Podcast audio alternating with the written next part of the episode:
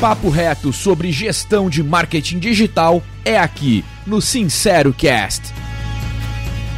Apresentação: Alan Kerbel e Bruno Moreira. Mais um Sincero Cast, aqui é o Bruno Moreira, junto com o Alan Kerbel. Fala, Alan. E aí, beleza? Beleza. E hoje a gente vai trocar uma ideia com o Cláudio Azevedo, que ele é diretor de Growth and Marketing na DOTS. Já passou por empresas como a Cabify, o Zé Delivery, a Bembev, né? Entre outras, né? Cláudio, seja bem-vindo ao Cast, né? Te apresenta e me conta um pouquinho dessa jornada aí, como é que você foi parar no marketing. Fala pessoal, tudo bom? Imenso prazer estar aqui com vocês e com essa audiência incrível. Super fã aí do podcast, então para mim é um imenso privilégio e felicidade estar aqui com você. Espero que seja a primeira vez, que a gente também tem aqui outros assuntos para falar de novo, porque eu gosto de falar. Opa, Mas tá, tá super, super, super prazer pelo convite também. Acho que toda essa, essa, essa primeira fala aqui sobre marketing, para mim, é super importante a gente falar sobre é, os movimentos que o marketing tem passado nesses últimos anos, nesses últimos meses, é, que já começaram lá fora, né? Começaram nos Estados Unidos e agora no Brasil estão com bastante, bastante, bastante ênfase principalmente quando a gente fala de um marketing mais voltado para dados, um marketing mais voltado para agilidade, é, um marketing que se preocupa mais em ser alavanca de crescimento e não custo. Então, estou super animado para poder falar com vocês aí sobre todos os assuntos que a gente tiver para falar. Legal. Então, conta um pouquinho da, da tua história para a gente, como é que você veio parar nesse mundo, tua trajetória aí, você fazer um resumo para a gente, isso aqui é extenso, né? Começou cedo, mas acho que bem legal aí para a gente conhecer. Cara, acho que é a melhor forma de resumir um pouco da minha história em um tweet aí é que eu sou um empreendedor. Então, independentemente de que em que lugar eu esteja ou em que fase da vida eu, eu, eu estiver, eu vou estar querendo empreender alguma coisa. Então, formei em Direito, tem muita relação com Growth Marketing para quem olha ali o front-end, mas para quem olha o back-end, no final das contas, tem muito a ver é sobre convencer pessoas a fazer algo, né? Então tem muito de argumentação, tem muito de, de, de entender ali como, como construir a comunicação com o objetivo de alterar algum tipo de comportamento.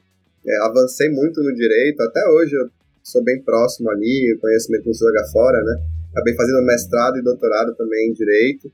É, e, e também tem muito a ver com o que eu faço hoje, que é growth, né? Então ali você está estudando em nível de mestrado e doutorado, você aprende muito de métodos de pesquisa, começa a levar isso muito a sério, começa a falar muito sobre verdade científica, e na verdade o que a gente faz em Growth é isso, né?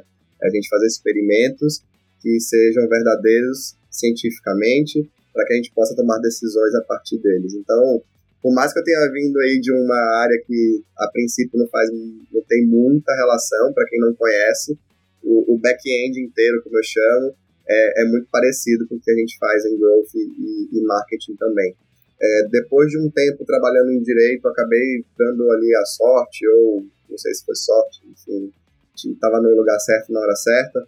Trabalhava numa consultoria em que abri uma posição de, de desenvolvimento de negócios e o presidente da companhia na época já, já me via sendo bem ativo aí paralelamente com outras atividades. Eu tive startups quando era mais novo, tive uma startup que foi concorrente da estante virtual, aí que pena, né, que eu não, não segui, poderia ter sido vendido aí, como a estante virtual é. foi, mas foi super interessante esse momento, porque foi quando me convidaram para sair do, da, do lado da mesa do direito e ir para o lado da mesa dos negócios.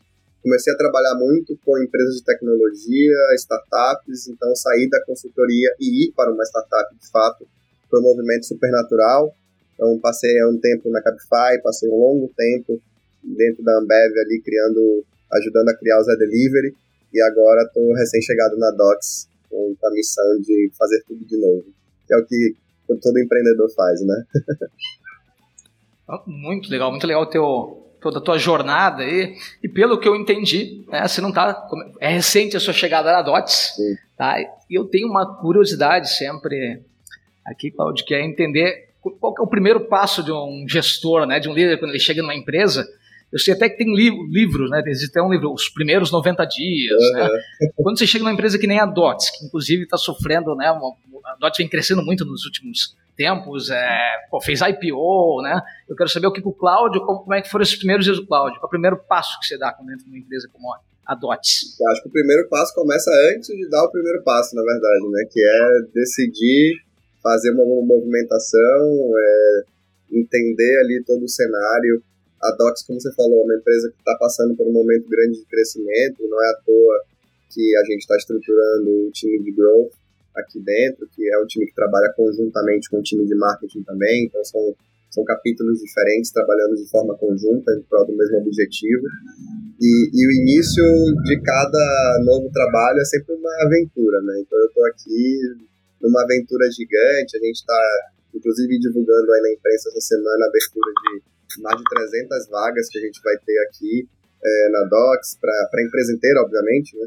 Então, acho que é uma aventura não só de entender o todo, entender a complexidade da Docs, que tem vários produtos diferentes, tem desafios incríveis para serem, serem alcançados, mas ao mesmo tempo também, além de entender essa estrutura, conseguir construir o melhor time possível.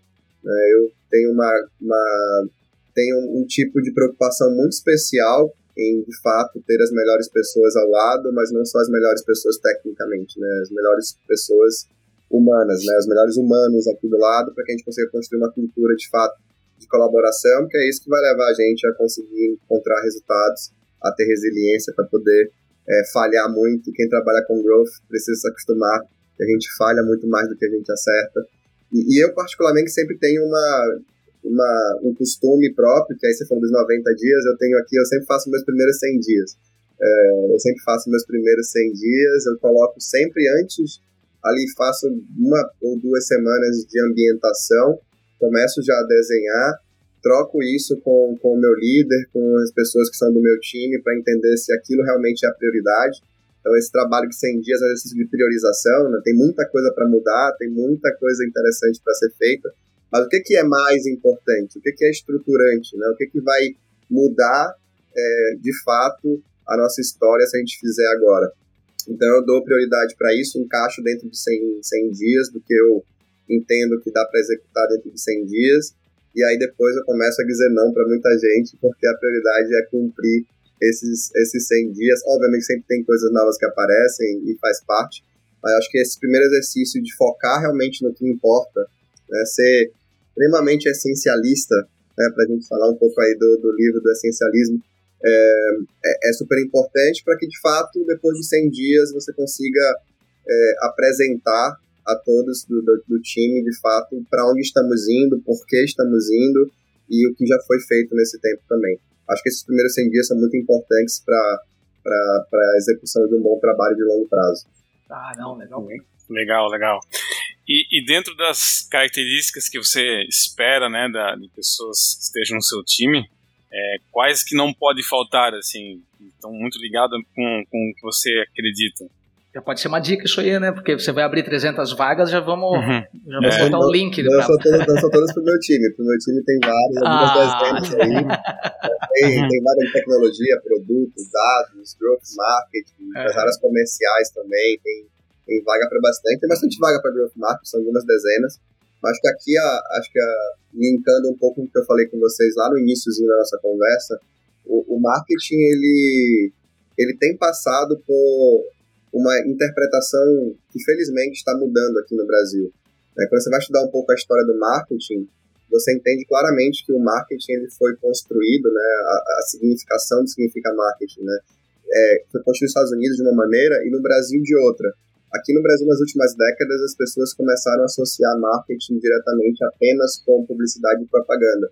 E é uma parte ali do que a gente faz, de fato, no marketing, mas não é o que o marketing de fato precisa fazer para conseguir cumprir todos os objetivos que, que, se colocam a ele. Então, acho que estou muito feliz com esse movimento é, que a gente está vendo aqui no Brasil de começar a separar o que, que é marketing, do que é publicidade, do que é propaganda, é, tratar as coisas de forma diferentes.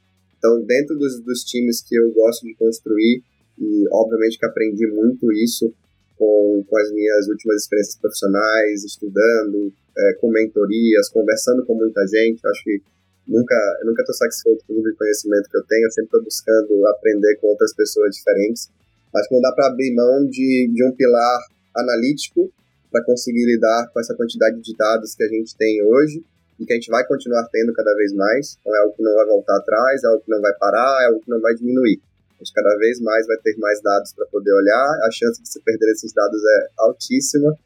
Aqui a grande, grande desafio é conseguir escolher quais são os dados base que a gente tem e focar neles, fazer um bom trabalho, do que ficar buscando aqui todos os dados possíveis e imagináveis. Acho que é um, um erro comum de quem começa a trabalhar com dados.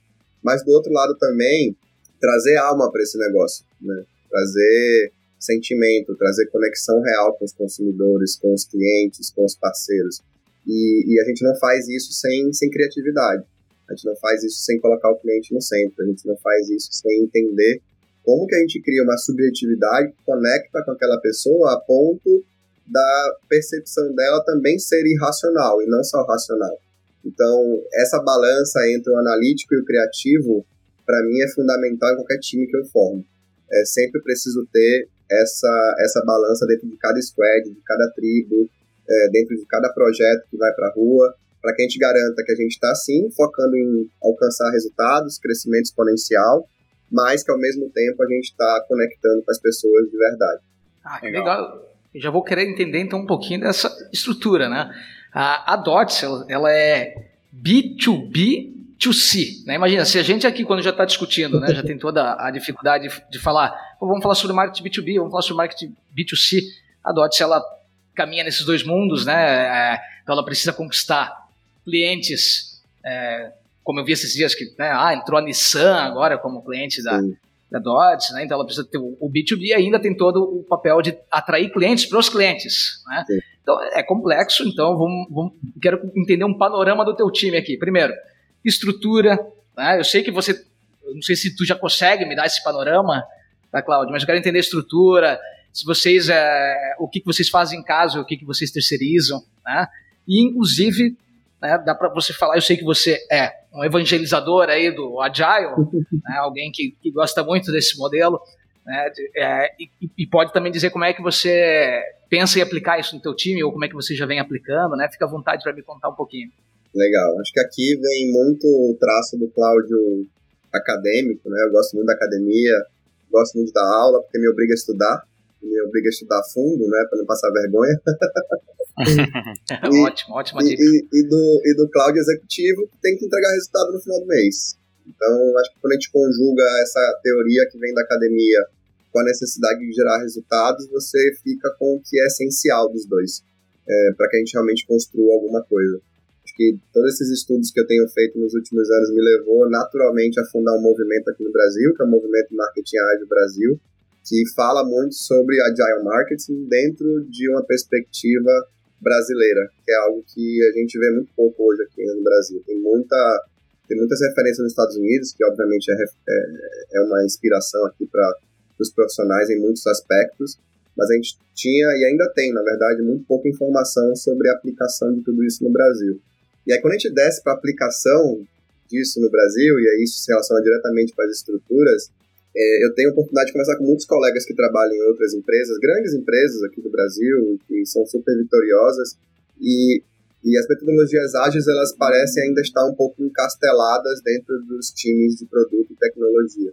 Então, acho que se você for falar com qualquer empresa hoje grande do Brasil, ela já tem ali squads que são formados por pessoas de produto, pessoas de UX, pessoas é, de, que desenvolvem né, ali front-ends, é, back-ends, etc mas o resto da empresa geralmente funciona ainda em departamentos, ainda que as pessoas chamem esses departamentos ou esses times de squads, né? Então, assim, ah, minha empresa é só squad. Eu falei, tá bom, beleza, me, me explica como é que é uhum. esses squads. E aí você vai olhar, o squad de tecnologia tá super multidisciplinar, mas na verdade os outros squads não são squads, são só times mesmo, tem um departamento de marketing, um departamento jurídico, um departamento de criação, eu falei assim, nossa, gente, mas aí a gente não está falando de multidisciplinaridade, que é o que a gente espera de um time que vai ter um foco comum e que você resolve tudo dentro desse time. Você não precisa ficar abrindo ticket para outros squags, senão você tá, tá, tá pegando toda a metodologia e meio que aplicando a, a, de uma forma diferente, né? Então, Acho que quando a gente fala desse aspecto todo de aplicação do ágil no dia a dia, estruturas, e aí também aterrizando um pouco na Docs, é, a estrutura que a gente está construindo na Docs, ela conversa muito com o que eu acredito e tenho construído ao longo desses meus últimos anos profissionais, que é a gente também trazer metodologias ágeis para dentro do que, se, do que se faz em growth e marketing. É, o capítulo de growth é um capítulo que está extremamente ligado a produto, não tem como não estar. É, o capítulo de marketing está extremamente ligado à performance, mas também à marca e, e como a gente consegue fazer com que essa marca cresça e, e também os canais eles consigam ter melhores resultados ali alcançados, né, melhor retorno sobre investimento. E a gente tem ainda um capítulo de criatividade que está olhando para tudo isso que está sendo feito e olhando para o cliente e construindo as melhores mensagens para serem enviadas e que conectem com essas pessoas. Né? Sem falar, obviamente, dos capítulos de análise de dados, ciência de dados, agilidade que a gente pode ter dentro de um squad desse. Então, ali dentro da Docs, assim como em outras passagens profissionais minhas, a gente tem hoje squads de growth marketing. Cada squad tem um objetivo específico a ser alcançado e esses squads são de fato multidisciplinares. A gente tem pessoas de, de growth, pessoas de marketing, pessoas de criatividade, pessoas de análise de dados, pessoas de ciência de dados, pessoas de agilidades. Quando a gente tiver um backlog no futuro aí, encontrar nossas alavancas de crescimento, vamos ter também desenvolvedores para conseguir é, impactar diretamente no produto, otimizar diretamente o produto. Esses squads são organizados dentro de tribos. Essas tribos todas elas têm interdependência entre si mas os squads possuem autonomia, com bastante responsabilidade do que estão fazendo ali, e a estrutura é mega horizontal. Né? Então, acho que quando a gente consegue colocar o time de growth marketing assim, a gente consegue colocar ele como equivalente do time de tecnologia. Então, se a gente tem aqui no time de tecnologia o PM, a gente tem aqui no time de growth marketing o growth manager. Se a gente tem lá no time de tecnologia o designer de produto, aqui a gente tem o criativo. Se a gente tem lá no time de tecnologia o engenheiro, faz o desenvolvimento dos produtos digitais, aqui no time de Growth Marketing tem um engenheiro de marketing. Inclusive, é uma das coisas que a gente tem. Se você for olhar quantos cursos tem no Brasil hoje de engenharia de marketing, você vai ver que são pouquíssimos. Né? A gente ainda cuida muito de marketing propaganda e não marketing como engenharia, que é o que a gente precisa agora, principalmente trabalhando em startups, com esse, com esse alto volume de dados.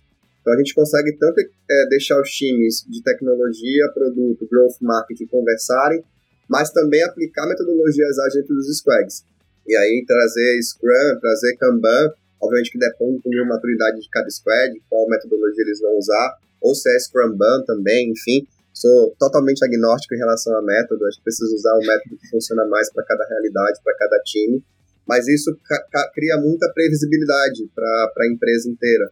A gente sabe que a gente vai ter um momento para planning, a gente sabe que a gente vai ter um momento para refinamento, a gente sabe que vai ter um momento para review, a gente sabe que vai ter uma daily diariamente, os stakeholders sabem qual é o momento de falar com o time e sabem quando não precisam falar com o time para que o time consiga operar de fato e trabalhar. Então, tudo, toda essa estrutura ela, ela não acontece porque é legal ou porque é moda. Ela acontece porque, como você mesmo falou, é muito complexo gerir essa, essa, esses desafios é, múltiplos que a gente tem. Cada vez mais o mundo fica mais complexo, cada vez fica mais incompreensível, né, como se fala aí.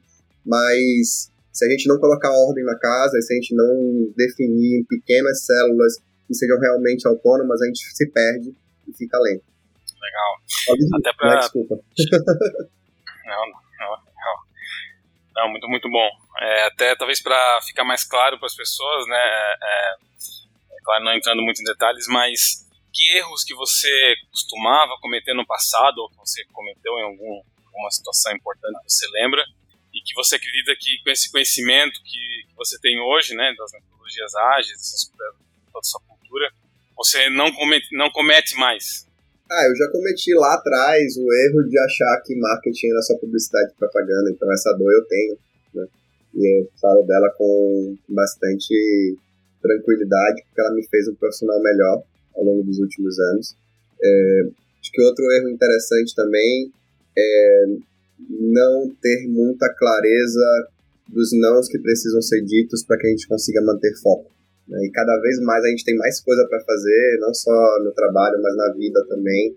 E muitas vezes na tentativa de de ajudar as pessoas, e às vezes é por totalmente boa fé, assim, ah, eu quero ajudar, não, tudo bem, eu vou te ajudar, você acaba, ao tentar ajudar todo mundo, não conseguindo, talvez, entregar ali os melhores resultados, porque grande parte do que você ajudou não é aquilo que vai te levar a atingir os resultados. Então, acho que essa, esse aprendizado é mais recente e, e eu trouxe muito forte para esse para essa nova versão, né? Eu gosto muito de ter novas versões a todo ano, de dois em dois anos, que eu consiga fazer, ok, qual que é agora a nova versão? Tá bom, então isso aqui eu vou mudar, isso aqui eu não vou mudar. É um exercício que eu faço. Eu faço OKRs até para mim, né? Eu, quando, quando viro o ano, eu tenho os meus OKRs. Então eu tenho meus OKRs por trimestre ali, OKRs do Cláudio. E eu vou medindo o que, que eu vou conseguindo alcançar, o que, que eu não vou conseguir alcançar. Esses OKRs são divididos equilibradamente também entre corpo, mente e espírito, que são coisas que eu acredito que me fazem bem, que me fazem estar mais, mais feliz. Então, acho que isso mostra um pouco essa, essa importância de, de cuidar desses pontos de uma maneira bem séria, sabe? De, fato, a gente, é, quando a gente diz não e a gente aprende a dizer não, a gente acaba se libertando, ganhando respeito das pessoas também, porque estamos sendo transparentes e não se comprometendo com o que a gente não pode entregar e de fato conseguindo encontrar resultados que vão, que vão virar case. E você é, precisou desenvolver alguma técnica assim para dizer mais não sem causar frustração, pelo menos aquele impacto inicial nas pessoas? Pois é, isso é meio que teste, né? Tem formas e formas de dizer não. Acho que, felizmente, uma, um dos pontos que eu sempre tive muito forte na minha personalidade, isso me ajudou, é capacidade de relacionamento e de empatia.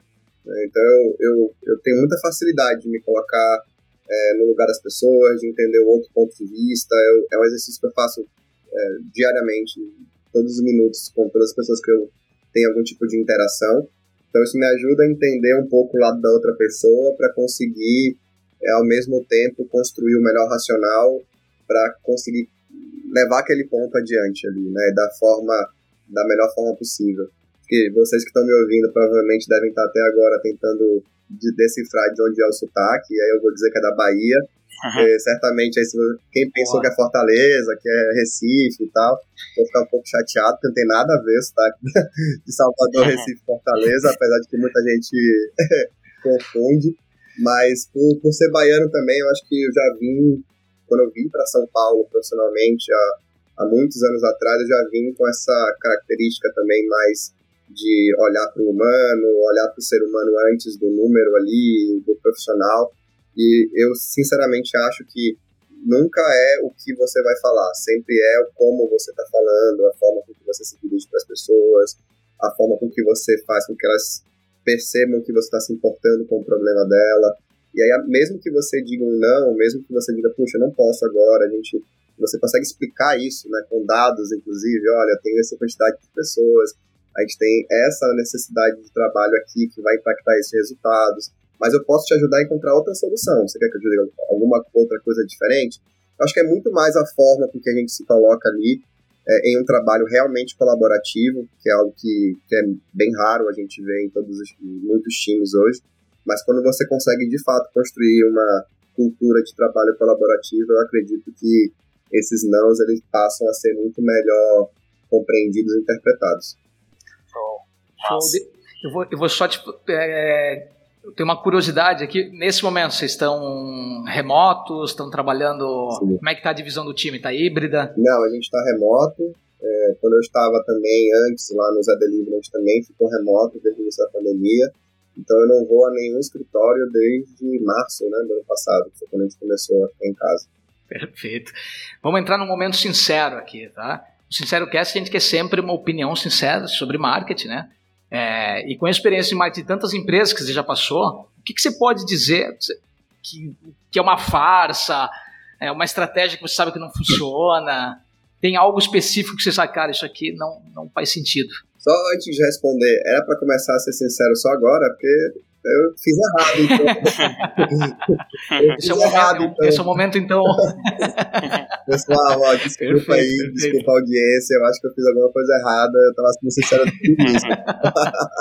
eu, vou, eu vou mudar o nome, vou botar o momento desabafo, então, né, Alan? É, melhor é verdade, sincero tem que ser no, no podcast inteiro. Vamos criar um quadro novo, é isso? é, exatamente. Ótimo. Vamos lá, eu acho que tem várias coisas que, que são farsa na minha visão, tá? Eu, principalmente quando a gente está num, quando a gente tá num momento como esse de, de alto crescimento em, em empresas de tecnologia e de carreiras ligadas ao digital, muita gente entrando para ser profissional dessa, desse, desse, dessa indústria, mas muita gente também fazendo aquele processo de migração, né? Ah, eu sou um profissional que já trabalha há muitos anos com isso, mas eu nunca trabalhei com digital. Então, dividem um pouco o que é offline de online. Então, estão nesse processo de aprendizado do que, que é esse, esse marketing novo, o que, que é growth, né? Que você começou a falar growth, growth. Agora todo mundo é growth. E aí quando você. É que nem. São os buzzwords que a gente usa, né? Tem growth, que é uma buzzword, tem squad, que virou outra buzzword. E aí quando você entra um pouquinho mais, assim, uns centímetros para baixo, você vê, hum, não é growth, é outra coisa. Hum, não é squad, né? É um time normal de um departamento. E o que tem me chamado muita atenção agora são, são cursos que ensinam regras milagrosas de growth. Né? E, cara, assim, eu estudo bastante e por, e por ter que estudar bastante, eu não tenho nenhum tipo de preconceito com nenhum tipo de material produzido. Então eu vou ver. Eu vou lá ver. Assim, vou dar uma lida, vou ler um artigo, se tem um artigo. Às vezes, geralmente não é artigo, né? Geralmente é só aqueles cursos, fórmula de lançamento, é, cresça sua empresa em três meses, coisas do tipo. Uhum. E aí o que tem ali gratuito eu vou olhando, eu vou vendo e é, acho que uma das principais faces que eu vejo é que, que eu, o que eu aprendi na prática, isso não foi lendo, não foi, não foi com teoria, é que growth só se faz com muito, muito, muito, muito, muito trabalho, muito esforço, muito erro, muito erro, mas muito erro, né, para que você realmente consiga descobrir quais são as melhores alavancas de crescimento precisa testar muito, precisa medir certo, é, para que com esses erros e essas medições você consiga, consiga entender realmente o que vai te levar para o outro lado. E infelizmente eu vejo que é, isso acontece, né? Não, não fico triste, mas ao mesmo tempo me preocupa o como que esses termos estão cada vez mais sendo levados para um lado muito mais para vender curso do que de fato para ensinar as pessoas. Então, quando a gente olha para esse mundo de growth, né, agora já virou growth marketing, e é por isso que eu faço questão de que até lá na Docs a gente tem um time de growth e o time de marketing. São dois times diferentes que fazem coisas diferentes, que estão correlacionadas, mas são diferentes. Acho super importante isso, é essa parte técnica, né, da gente realmente entender o que a gente está estudando, para onde a gente está indo, e não chamar as coisas diferentes só porque uma coisa vende mais, outra coisa vende menos. E, e do outro lado também, para não dizer que eu não falei do marketing, e, e de criatividade, uma outra farsa que eu vejo muito é a farsa da ideia que vai ganhar o prêmio de Cannes, sabe? Tipo, não, o que você precisa no marketing agora é de uma ideia incrível. É, essa ideia aqui é a ideia que vai mudar os ponteiros da empresa e vai alcançar todos os resultados. Tá, mas com base em que você está me falando isso? Fez alguma pesquisa com os clientes ou fez alguma pesquisa, enfim, com, com, com, com o mercado? tem algum tipo de benchmark, a gente já fez algum tipo de teste, prototipou isso. Não. É a ideia porque a minha agência é muito da hora, ela ganha muitos prêmios e ela tem as melhores ideias possíveis. Vem comigo, me paga caro que eu vou te entregar o melhor resultado. É, digo que é uma farsa porque já testei, tá? eu, eu, sou, eu gosto de testar tudo, como uma boa pessoa de growth. Cara, vamos testar com, obviamente, um impacto pequeno, financeiro, vamos tentar fazer um negócio menor, mas vamos testar. E não, cara, assim, não é, não é isso que a gente quer. Óbvio que uma ideia importante, ela tem seu valor, mas se ela for totalmente destituída de uma probabilidade de impacto, ela vai ser só uma ideia legal, que é um pouco do que eu não concordo muito com o mercado hoje, que é fazer aqueles projetos fantasmas que não existem só para poder concorrer a prêmio. Né? Isso, isso não é marketing, isso é, isso é outra coisa. Tô muito sincero, não sei se o pessoal vai, vai, não, vai me odiar por isso. Desculpa aí quem faz isso, muito respeito, mas eu, eu não concordo. Não, eu, eu, assina embaixo aqui, tá? Assina não, embaixo. É. Não cancelem o Claudio, me cancela, eu, cancela eu junto. Também. Vamos três juntos.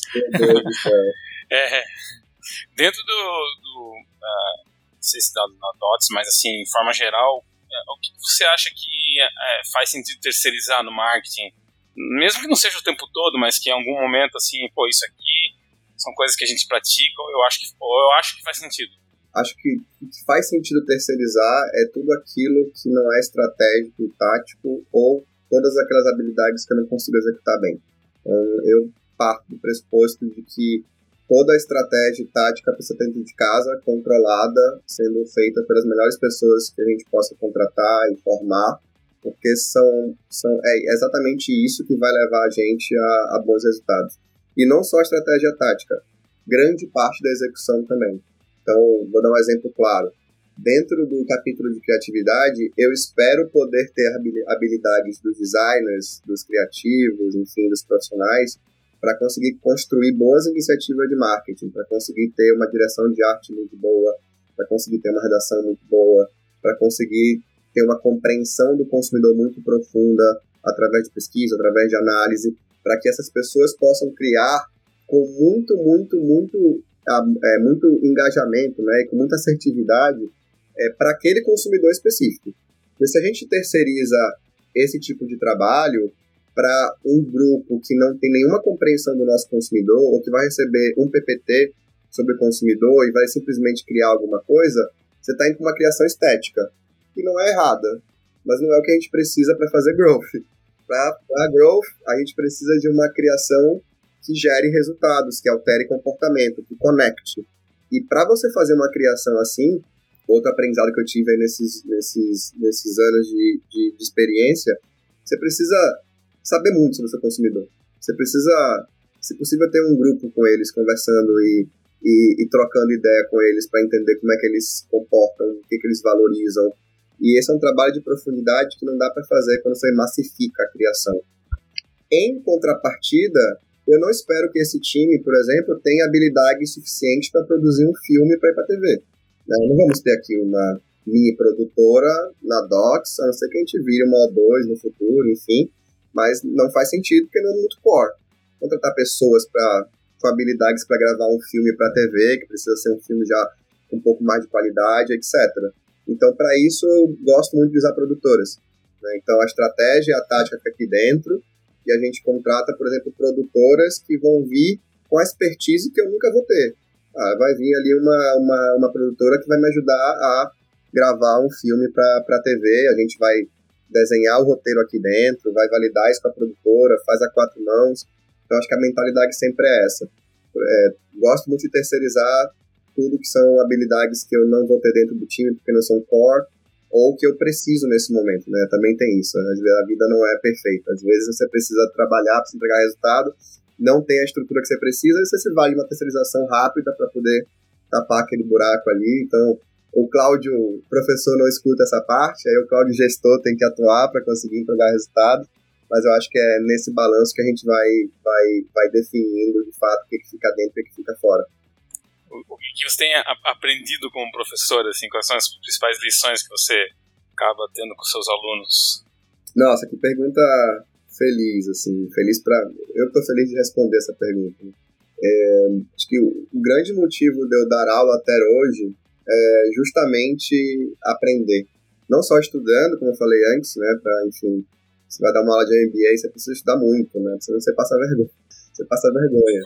É, mas principalmente nos, nos feedbacks, né? Então, mensagens que eu recebo pelo LinkedIn, mensagens que eu recebo pelo Instagram, de ex-alunos ou de pessoas que ouvem um podcast como esse e que tem problemas concretos ali para resolver, que são de indústrias diferentes e que me trazem insights que eu não vivi.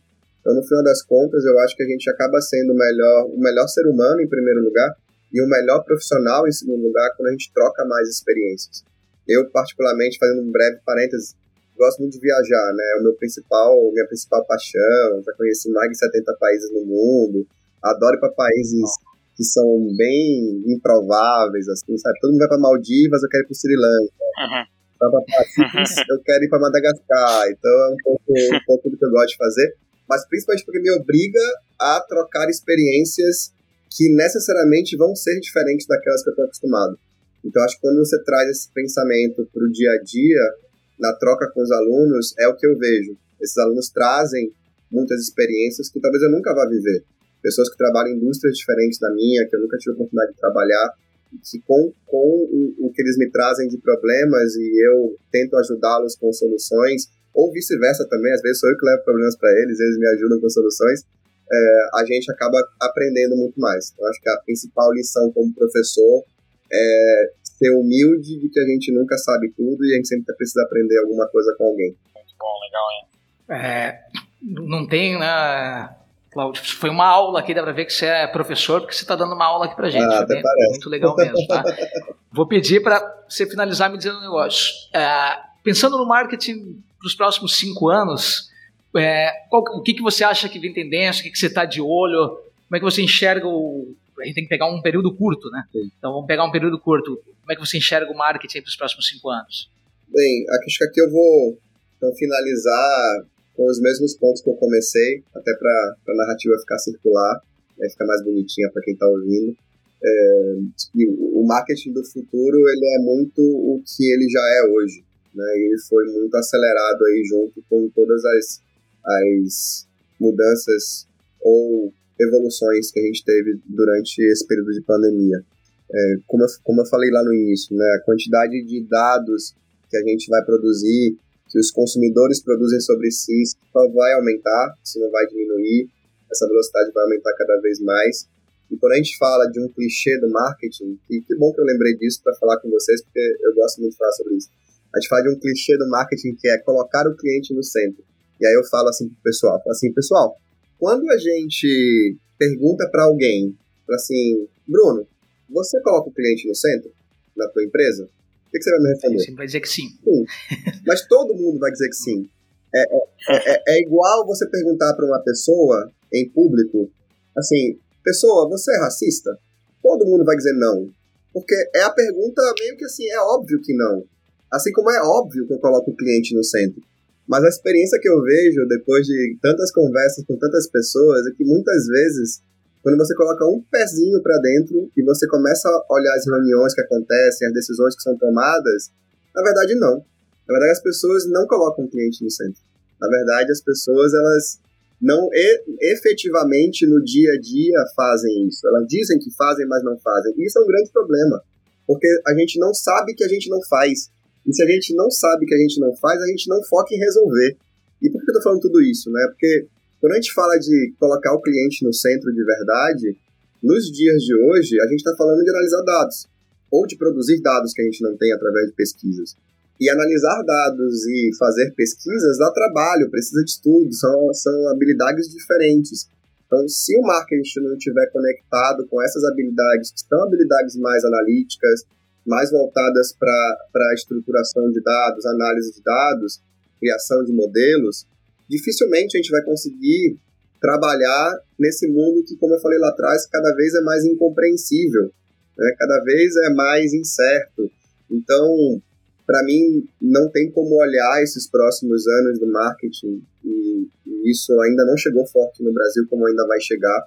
Está chegando, eu já vejo uma grande diferença aí de dois anos para cá, mas talvez nos próximos anos seja muito mais, mais, mais claro no mercado mas não vejo é, o marketing conseguindo trabalhar bem sem essa ligação direta com o analytics, né? sem a gente realmente conseguir entender o consumidor e não só o consumidor, se fosse só o consumidor seria fácil, entender os segmentos de consumidores que são múltiplos, têm interesses diferentes, depende da região, né? o Brasil é um continente praticamente pelo tamanho, se a gente for olhar para os estados, parecem que são de, de, de, de, são países diferentes. Então, uma campanha de marketing na Bahia necessariamente será diferente de uma campanha de marketing em São Paulo, e necessariamente será diferente de uma campanha de marketing em Porto Alegre. Não dá para falar com esses três públicos da mesma maneira, senão você vai acabar chamando serva de breja em Salvador e as pessoas dizem assim: olha aí o paulista chegando em Salvador. querendo vender breja aqui, chamando caras de breja, pelo amor de Deus, né? Bata lá. Então. Querendo mudar ainda nosso dialeto, né? Exato, pelo amor de Deus. Tá aqui. E é um caso real, tá? Isso que eu contei pra vocês. Não vou contar aqui no tanto, só contei o pecado. Mas virou uma piada em Salvador, né? Olha, a empresa tal chegou querendo vender cerveja chamando de breja. E aí, e aí, meu rei, que tal comprar uma breja? Pelo amor de Deus, né, gente? então, acho que isso mostra a importância de, de fato, colocar o cliente no centro e não né, a redação no centro, a minha experiência no centro, ou qualquer outra coisa que a gente faz de maneira inconsciente muitas vezes.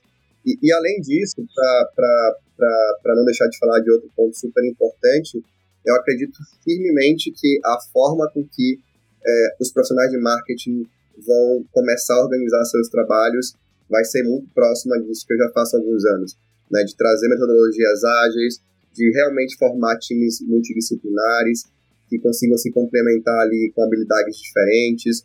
Então, marketing cada vez menos isolado naquele canto da empresa, em que as pessoas perguntam o que eles fazem mesmo, e cada vez mais aqui no centro, junto com outras áreas, buscando alcançar resultado, buscando crescimento, seja crescimento do negócio, seja crescimento da marca.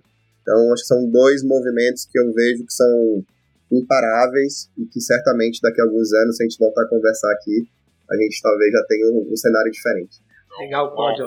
Só Excelente. posso te agradecer, né? Só vamos te agradecer e colocar todos os links para quem quiser seguir o Cláudio, entender mais né, de métodos ágeis, Uh, e, e, saber todo, né, a gente tem que comprar a ação da DOTS também, quem quiser, que está crescendo muito aí, que, né, vamos acompanhando. Perfeito? Obrigado, Claudio, foi muito legal. Valeu. Prazer o meu, obrigado pelo convite mais uma vez, e fico super à disposição aí no meu LinkedIn, Cláudio Azevedo, lá no Instagram, é o Cláudio Azevedo Blog, para quem quiser continuar essa conversa aqui, fora do podcast também. Beleza, vai estar tudo nas, nas credenciais lá do, do episódio. Ótimo. Muito obrigado mais uma vez pelo convite. Foi um imenso prazer, super divertido. Gostei bastante de participar. Falou. Valeu. Sincero Cast. Produção Ekite. Plataforma de gestão de marketing digital. Acelere sua equipe. Decole suas campanhas.